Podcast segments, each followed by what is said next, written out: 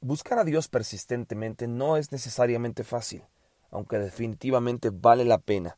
Sin embargo, no se puede buscar a Dios realmente si no se ha experimentado la verdadera libertad.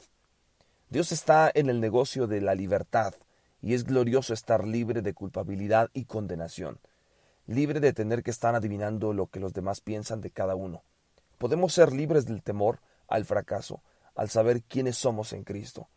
Esto nos da el valor de dar un paso al frente para seguir las promesas de Dios.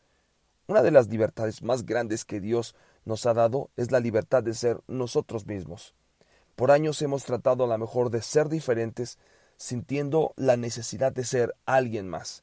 Sin embargo, insistimos en ser como los demás y aprendemos que nunca llegaremos lejos con ese pensamiento. Pero a través de la relación con Dios podemos reconocer que fuimos creados para ser nosotros mismos. Esto también nos da libertad para poder enfocarnos en Jesús y llegar a los demás en una manera que nunca antes lo habíamos hecho. Filipenses 3 dice que Pablo estaba determinado o decidido a alcanzar las cosas por las cuales murió Jesucristo, a conocerle y el poder de su reacción.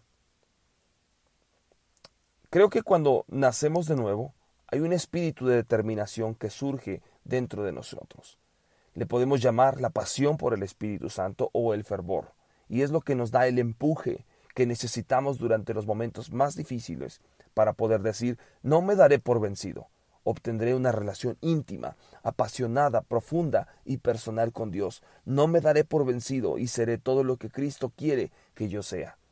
Sé persistente, permaneciendo en la fe para poder recibir las promesas de Dios, Recuerda que le perteneces a Dios y que Él te ha dado un espíritu invencible.